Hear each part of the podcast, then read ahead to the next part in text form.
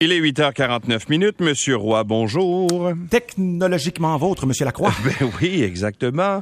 Et là, tu veux me parler de technologie, mais tu euh, me parles d'une patente qui n'existe plus. Atari, c'est fini, ça? Ça existe encore, Atari? L- La compagnie existe toujours en France. Ah oui? Euh, et je t'en parle parce que Atari, mine de rien, va célébrer 50 printemps. 50 ans pour Atari. Et ce que tu entends derrière, c'était Ouais. un grand classique de Atari. Est-ce que c'était beau les graphiques d'Atari? Euh, ben, Écoutez, c'était écoutez comment moyen, ça- là. écoutez comment ça sonnait. Ouais, on est... C'était ouais, les sons, euh, c'était, hein, c'était, c'était- à revoir, mettons. Ben, et puis les graphiques aussi, ben, Ouais. c'est parce qu'on on connaissait pas mieux, donc c'était extraordinaire. Pitfall, c'était ce jeu d'aventure qui était, ma foi, absolument extraordinaire. Quelque part entre Indiana Jones et Tarzan, c'était vraiment incroyable. Fallait sauter ses têtes de crocodile, s'agripper à une liane. euh, et euh, ce jeu-là a, a eu des suites aussi quand même assez rigolotes dans- plus tard. Mais ce qui est intéressant, c'est que là, Atari, qui a été fondé en 72 en Californie, va offrir une collection de jeux rétro, bien sûr, 90 jeux classiques. Et là, ça va être sur une bonne partie de l'histoire d'Atari. Donc, sur la console Atari 2600, que beaucoup de gens ont connu, la 5200, mais on va aussi plus loin. On va dans les années 90, là, avec la fameuse Jaguar de 1993, qui était une console, en tout cas, qui n'a pas connu euh, un très grand succès, mais qui était objet de convoitise. là. Quand quelqu'un dans le quartier avait une Jaguar, là, c'était, en fait, c'était, l'équivalent d'avoir une Jaguar de voiture, finalement. Il y avait quelque chose d'intéressant. Mais ça m'amène aussi à parler du, du rétro, parce que ça n'a pas de bon sens comment on est nostalgique. En ce moment, une des chansons les plus populaires, c'est une vieille tune de Kate Bush euh, qui a été remise au goût du jour avec la série Stranger Things. Au cinéma, c'est Top Gun. On écoute des films de super-héros qui ont été créés dans les années 60. Star Wars, on nous a présenté la série Obi-Wan sur Disney+. Écoute, on nous offre de la nostalgie à la pelletée. Et Ouais. Atari, ben, saisit la balle au bon. 50 ans, c'est quand même euh, une marque importante. Et ce qui va être drôle, c'est que dans les 90 jeux proposés, il y en aura 6 nouveaux où on va ré- ré- réimaginer, si tu veux, les classiques d'Atari comme tels. Donc, euh, on va les remettre au goût du jour, mais toujours en gardant cette espèce d'aspect un peu rétro. Ouais. Et à travers ça aussi, on va nous offrir des entrevues, puis un peu l'histoire de cette console assez mythique, parce que, évidemment, elle a marqué l'histoire du monde du jeu euh, vidéo, bien Ouais. entendu. Et ce qu'il faut savoir, c'est que cette compilation-là va être offerte sur toutes les nouvelles consoles, c'est-à-dire sur PlayStation 4 et 5, sur les Xbox, euh, sur la Switch de Nintendo et aussi pour, euh, pour PC. Donc, ça va sortir au fait pour les amoureux de nostalgie et de jeux vidéo, mais... C'était plus le fun dans mon souvenir que quand je l'ai rejoué récemment. Ouais, c'est ça, avouer, là. exactement. Quand t'avais jamais eu mieux, connu mieux, là, c'était peut-être le fun. Bon. Mais tu sais, j'ai encore, un plaisir à jouer à la Nintendo. Ouais. À Atari, euh, fallait, fallait beaucoup aimer, là. Ouais, c'est ça. Bon, euh, parle-moi de la Apple Watch 8. Moi, je viens d'acheter la 7. Et là, euh, la 8 va avoir une évolution, c'est ça? Hey, j'ai assez hâte de te parler de ta vieille Apple Watch 7. Caroline. Mais- Je viens- je viens acheté trop vite? non, non, non, je pense pas parce que la- tu sais tout le temps comment ça fonctionne. Quand Ouais. la 8 sort, elle est tout le temps un peu plus chère, tout ça. Mais de toute façon, si on attend toujours, on va finir par rien acheter. Exact. mais euh, donc oui, on est toujours en train euh, chez Apple euh, de mettre le paquet sur les options santé. Et ça, c'est vrai depuis plusieurs années. Euh, notamment, on a vu des, des, des options santé comme euh, le capteur de fréquence cardiaque. Plus récemment, l'électrocardiogramme quand même. Mm-hmm. Que j'ai sur la oxymètre. 7, là, que j'ai passé. Puis Ben oui. mon cœur se porte très bien selon mon, mon électrocardiogramme. ce qu'on ce qu'on peut ce qu'on peut faire, c'est vous dire qu'il y a des indices qui laissent croire que vous pouvez faire de la comment on appelle ça? J'avais le mot, mais L'hypertension, la- par exemple? De, l'hypertension, mais ce que je cherchais, c'était au niveau des, des- pas des fibrillations. Ah, de- l'arythmie. De l'arythmie. Oui. De l'arythmie, exactement. On vous dira pas que vous faites de l'arythmie comme telle, mais c'est super intéressant parce que ça a été approuvé par la FDA aux États-Unis, par Oui. Santé Canada tantôt. Mais bref, la prochaine innovation serait d'intégrer un thermomètre pour savoir si effectivement notre température corporelle est normale ou si on fait de la fièvre. Il n'y aura pas, dit-on, selon les rumeurs, euh, de, de données précises en temps réel comme euh, un véritable thermomètre, c'est-à-dire que tu vas prendre ta température, mais il n'y aura pas un suivi systématique, mais en même temps, j'ai l'impression qu'on était à quelques mises à jour de pouvoir faire ce genre de choses-là. C'est toujours très délicat quand on ajoute des, euh, des capteurs comme ça, parce que bon, il y a toujours la notion de la vie privée, mais il y a aussi toujours la notion euh, de la fiabilité de ces données-là, bien sûr. là. Ouais. Il y a aussi le taux d'oxygène dans le sang qu'on peut prendre avec la 7. Je vais le faire maintenant. Maintenant, là, il n'y a pas de bruit, là, mais euh, ça prend 15 secondes. Tu as une application sur ta montre. Ça marche avec le capteur qui est derrière la montre.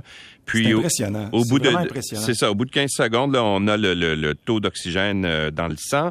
Et là, je vais avoir le mien dans le. Vraiment pas que tu bouges. Hein. Alors 98 euh, Alors, on, on, ouais, je, je, dis que hey, ce gars-là est oxygéné, ah, les amis. de l'oxygène, c'est fou raide.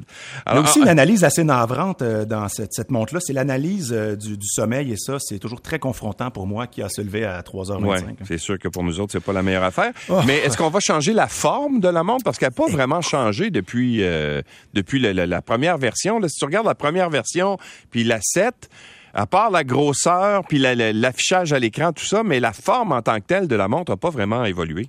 Et à mon avis, euh, ils sont dus pour avoir euh, peut-être un petit redesign de cette montre-là. Évidemment, si vous avez des accessoires liés à votre montre, c'est tout le temps un peu euh, fâchant quand ça arrive. Euh, mais il y avait déjà cette rumeur-là pour la Apple Watch 7. On pensait qu'elle allait avoir euh, la définition, les courbes un peu plus rectangulaires du iPhone 13 et du iPhone 12 aussi, là, qui nous ramène un peu là dans les années là, du iPhone 4 et 5, là, où c'était un peu plus carré. On pensait que la montre allait adopter ce style-là, mais finalement, la Apple Watch 7 est juste légèrement plus grande au niveau de l'écran. Euh, moi, je souhaite un redesign aussi, mais on est encore euh, dans le département des rumeurs. Mais que, que, serait un été techno sans des rumeurs touchant Apple? Hein? Mais de toute façon, tu peux l'habiller, ta montre, euh, de façon différente pour qu'elle ressemble pas du tout à l'Apple Watch normale. Mais ça, oui, puis avec le, système de bracelet aussi, c'est toujours agréable. Quand un ami qui a un Apple Watch, c'est toujours un beau cadeau de fête de fête des pères ou peu importe à faire parce que ben oui absolument. Euh, des robots arbitres euh, sont à l'étude dans le baseball majeur. Ça, ce serait une maudite bonne affaire. Ben, c'est bizarre hein, parce que avec euh, le regretté Derek Aucoin que, que je salue euh, là-haut, ouais. euh, j'en avais déjà parlé parce que on faisait des tests dans certaines ligues mineures et ça permettait au match de se dérouler neuf minutes plus rapidement et on faisait justement là, des, des, tests et là c'est le commissaire du baseball majeur Rob Manfred qui a émis le souhait d'instaurer des arbitres robots dès 2024. Donc il n'était pas en train de critiquer le travail des officiels, mais ce qu'on sait et c'est quand même assez caractéristique au baseball, c'est qu'au nom de la tradition, on est prêt à accepter une marge d'erreur quand même assez importante. Ouais.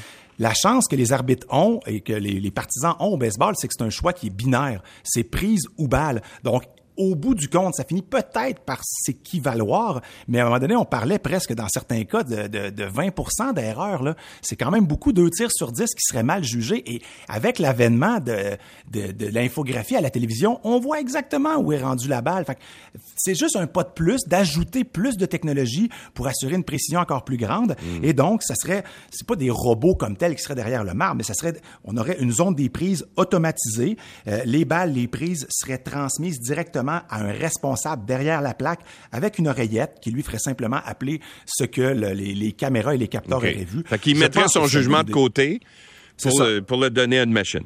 Exactement. Mais il faut dire que la machine euh, voit tellement mieux que nous autres dans certaines circonstances. Là. Tu sais, ça va tellement vite ben, au baseball. L'officiel, un clignement d'yeux, puis peut rater ouais. justement le, ben, le, quart de pouce. Là. Ben, tu le vois au tennis, là, tu sais, quand, euh, par exemple, il euh, y a, y a oui. je sais pas, une balle qui, qui est vraiment très, très, très, très limite sur le bord de la ligne, là, ils ont maintenant, avec plusieurs caméras qui sont placées, ils vont te montrer exactement où est tombée la balle. Puis des fois, là, c'est une question de, de millimètres euh, que l'arbitre peut pas voir. ça va tellement vite, l'arbitre peut pas avoir ce jugement-là, c'est impossible. Puis on voit même la déformation de la balle ouais. sur euh, la, la, la, surface. Non, c'est vraiment impressionnant. Le système s'appelle Hawk Eye, donc euh, comme euh, Hawk H-A-W-K. L'œil du faucon, mettons. Ouais, et puis c'est c'est judicieusement appelé parce que c'est vrai que c'est d'une, d'une grande précision. Donc moi, je vois très bien ce système-là être ouais. appliqué aussi euh, au, euh, au baseball. Là. Bon, et Ducati qui présente des motos électriques, euh, il y a Harley Davidson aussi qui avait, oui. il me semble, un modèle, je sais pas s'il est commercialisé, mais qui, qui en avait développé un. Oui, et c'est sous le nom de Livewire pour euh, euh, Harley Davidson. Okay. Et là, Dugatti, oui, ça s'appelle la V21L. Donc, si ça vous tente de googler ça, c'est un prototype d'une moto qui va être utilisée dans le championnat du monde de Moto E en 2023. Donc, Dugatti va être le fournisseur avec 18 motos euh, en piste chaque week-end de course. Donc, il y aura un Grand Prix comme on a maintenant un Grand Prix de Formule E.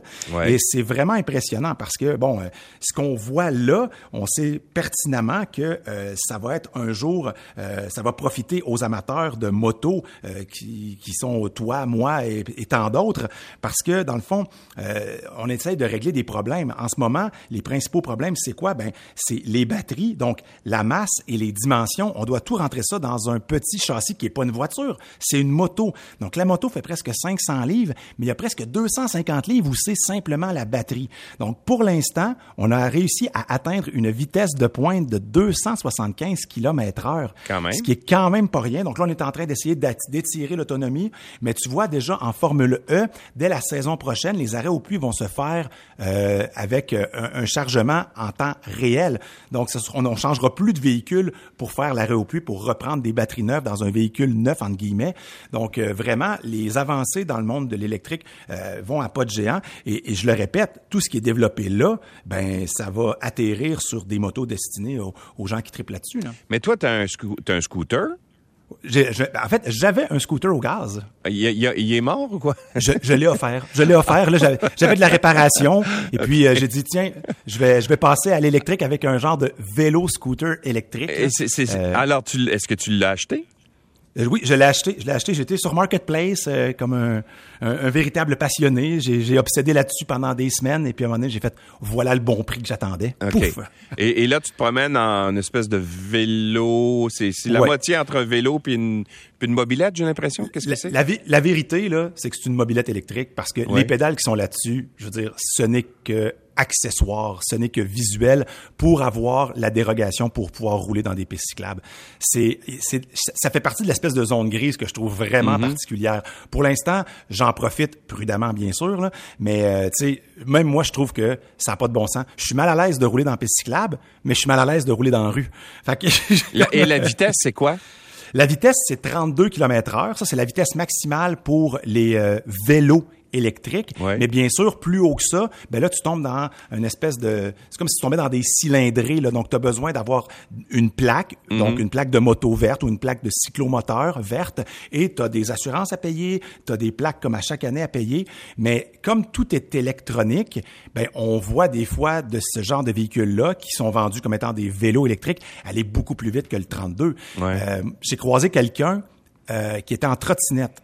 Puis je lui ai demandé, euh, j'étais en vélo moi à ce moment-là, je dis excuse-moi, je dis euh, je te vois aller avec ta trottinette, il y avait un casque là, tu sais, plein visage avec les gros miroirs. Je dis tu vas à combien? Il dit je peux atteindre 65 km/h. Ben voyons donc. 65. Évidemment, il me disait qu'il faisait attention, puis j'avais pas de la misère à le croire parce qu'il avait l'air quand même, euh, tu sais, bon, d'un passionné, mais un passionné responsable. Mais quand même, tu sais, la différence entre 32 puis 42 est quand même importante là, sur une piste cyclable. Ouais. Mais rouler jusqu'à 65 en trottinette sur des petits trous comme ça, avec les rues que l'on a, Wow! C'était. Mm. Faut être. Faut aimer le danger. oui, exactement. Puis le danger, des fois, à vitesse-là, il arrive vite. Ben vraiment. Mais je te dis, il y a une zone grise qui va, qui va devoir être légiférée en ce moment parce ouais. que. Il y a quelque chose qui qui, mm. qui fonctionne pas. On, des... on, voit de plus en plus des petites motos euh, ouais. électriques là, qui, qui, sont quand même assez performantes aussi, qui, qui ont une autonomie assez grande. Hein. Ouais, ben ouais. c'est ça, mais c'est ça qui est super agréable parce que tu sais dans ouais. le fond, euh, moi c'est pour des déplacements urbains de très courte distance, c'est pour venir au travail, des choses comme ça. Puis euh, je pensais me racheter un scooter au gaz, puis j'ai fait, sais tu quoi, vivons le trip électrique pendant que c'est là, pendant que mm. ça fonctionne, pendant aussi que je peux profiter du, du système euh, de piste cyclable de Montréal, là, ça, ouais. ça nous évite bien des bien des embouteillages. Voilà, Monsieur Roy, merci beaucoup, on se reparle demain. Demain, bye bye. Salut bien.